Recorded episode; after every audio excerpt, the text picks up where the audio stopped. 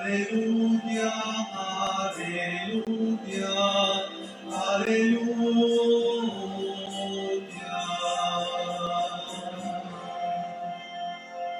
Que el Señor esté con ustedes. y con tu espíritu. Lectura del Santo Evangelio según San Mateo. Gloria a ti, Señor. En aquel tiempo Jesús dijo a sus discípulos, velen pues y estén preparados porque no saben a qué horas, no saben qué día va a venir el ser su Señor. Tenga por cierto que si un padre de familia supiera a qué horas va a venir el ladrón, estaría vigilando y no dejaría que se le metieran por, por un hoyo. También ustedes estén preparados porque a la hora que menos lo piensen, vendrá el Hijo del Hombre. Fíjense en un servidor fiel y prudente a quien su amo nombró encargado de toda la servidumbre para que le proporcionara oportunamente el alimento. Dichoso es el servidor si al regresar su amo lo encuentra cumpliendo con su deber. Yo les aseguro que le encargará la administración de todos sus bienes.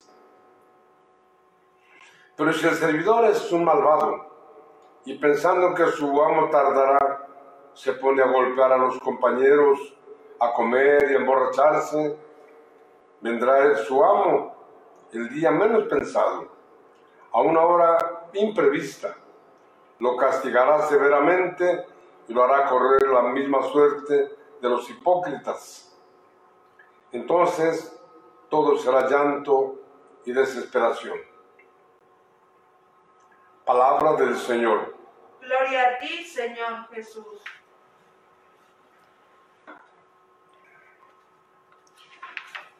En la entrada del panteón, del panteón de San Miguel, hay un letrero. Dice, aquí comienza la eternidad. Hay un, poeta, un poeta italiano, Dante Alighieri, que, cuya obra más conocida, más eh, famosa, es la Divina Comedia. Divide su obra en tres partes. Una, la parte del cielo, otra, la parte del, del- de- del purgatorio, y la otra, la parte del infierno. Y precisamente ahí termina cuando comienza la obra del infierno, dice, aquí comienza la eternidad, aquí se acaba toda esperanza. Los pasajes de- que estamos hoy, que estamos hoy leyendo nos invitan a pensar en estos tres momentos o en estos tres espacios que Dante Alighieri nos sugiere. El cielo, la casa de Dios, a donde todos estamos llamados y no va a ir solo el que no quiera. Hay entrada libre, hay entrada libre. Jesús vino para eso, para enseñarnos el camino. Dice, yo soy el camino. Y yo les aseguro, nadie va al Padre si no es por mí. Yo soy el camino, yo soy la verdad, yo soy la vida. Síganme, síganme, vénganse, vamos. Ya me voy, voy a prepararles un lugar. Señor, ¿a dónde vas? No sabemos a dónde vas. ¿Cómo podemos hacer el camino? Ay, Felipe, tanto tiempo que estoy con ustedes y todavía no entienden que yo soy el camino. Yo soy el camino, síganme.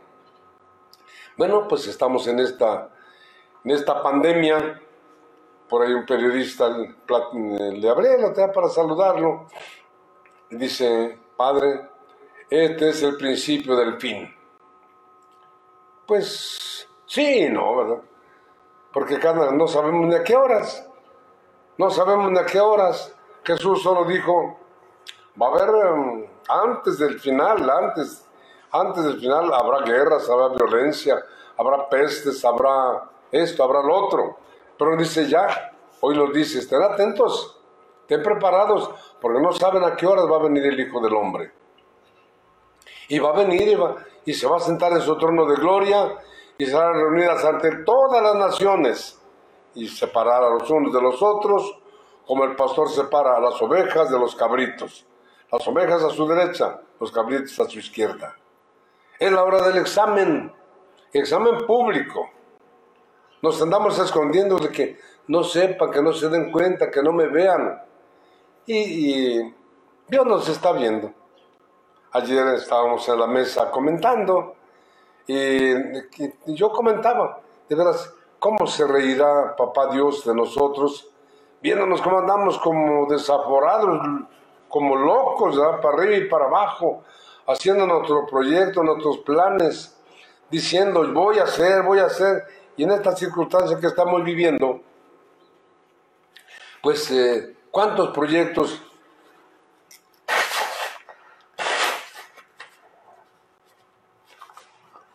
¿Cuántos proyectos se quedaron truncos?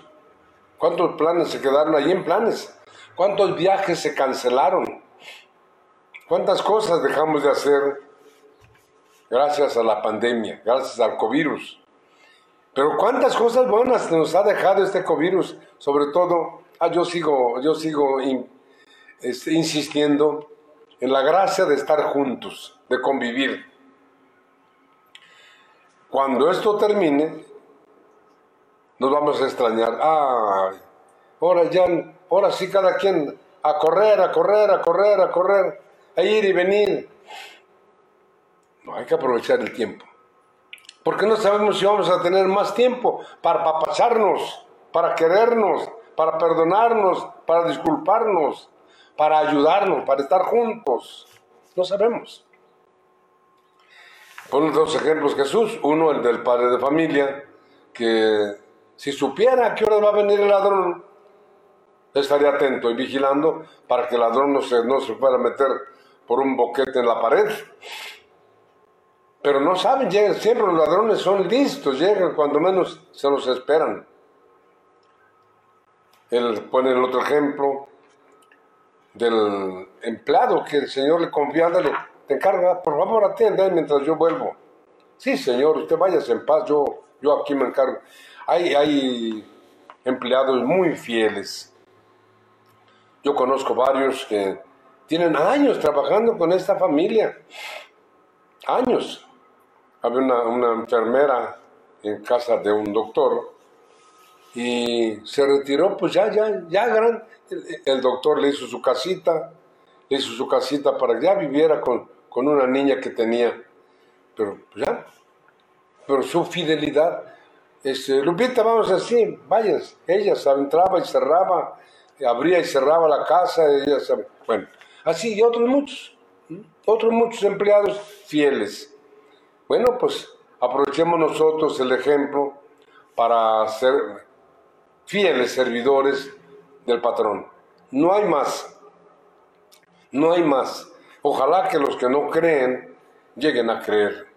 Pidámosle al Padre Dios la gracia de la fe para los que no creen, que no tienen de dónde agarrarse, que hablan de la, na- de la madre naturaleza, de la madre tierra, de la madre... El Padre, el Padre, el Padre, el dueño de todo. Decía yo, ¿cómo desde arriba estarán viéndonos así? Todos. Y a todos nos conoce. Porque Él nos hizo a cada uno, nos hizo a cada uno. Conoce el corazón de cada uno. Conoce nuestros sentimientos, nuestras intenciones. Antes que lleguen a nuestra mente, a nuestro corazón, Él ya las conoce. Nos conoce bien. Y como dice, viéndonos, pero nos dio la libertad. Y es el gran regalo, el gran regalo de la libertad. Y con este, con este regalo, con esta, podemos administrarlo como nosotros queramos. O progresar y hacer muchas cosas buenas, muchas cosas positivas, o hacer muchas cosas malas. O sencillamente pasarnos la vida de vividores sin hacer nada. Y hay gente que vive así, como vividores sin hacer nada. No, pues no. No creen, no creen Pidamos la gracia de la fe para los que no creen. Pidamos la gracia de la fortaleza para los que creemos. Que se reafirme nuestra fe. Precisamente en, en- en- las adversidades es donde se fortalece la fe, la esperanza, el servicio, el amor. El amor. El amor a ti, el amor a los demás. Por eso también pidámosle hoy a nuestro Padre Dios por intención de Santa Mónica, por intención de San Agustín, pidámosle que nos conceda la gracia de la oración, del amor, de la fidelidad, de la constancia. Santa Mónica se pasó años, años llorando, pidiéndole, orando, pidiendo al Padre Dios la conversión de su Agustín, un intelectual, un hombre muy, muy culto, pero descreído. Y después San Agustín, caminando a la orilla del mar, ¿se acuerda su madre? Dice, no podría perderse el hijo de tantas lágrimas. Encomendemos a nuestras mamás, a todas las mamás, para que así como Santa Mónica ganó para Dios a su hijo Agustín, también las mamás ganen a sus hijos para Dios. Que nuestra Madre Santísima nos acompañe, que la Eucaristía sea siempre para ustedes, para mí, fuente de vida. Vamos a pedir.